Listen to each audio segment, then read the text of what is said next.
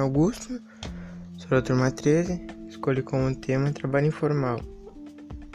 Nada mais é do que o trabalho que não requer registro. Pode, ter, pode ser chamado de bico, outros chamam de subemprego ou desemprego disfarçado. Porcentagem significativa da população brasileira vive na informalidade.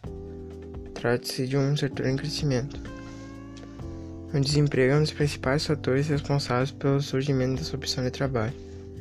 Além disso, acresce que os descontos no salário de um trabalhador formal é tão grande que as pessoas começaram a perceber que poderiam ter rendimentos maiores optando por essa informalidade.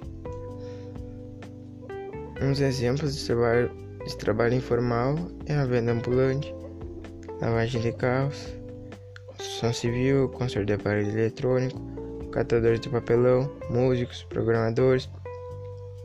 O perfil dos trabalhadores informais não é constante.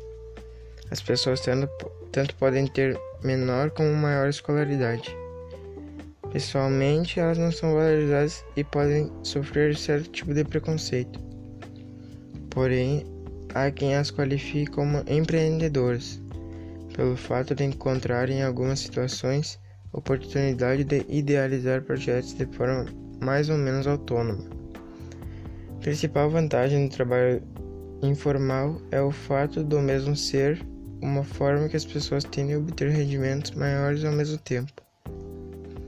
O fato de poder gerir o tempo são outros proveitos tirados desse tipo de trabalho. Dentre as desvantagens, o maior prejuízo é a inexistência de renda fixa. Esse é o principal fator que resulta na falta de acesso a créditos e financiamentos.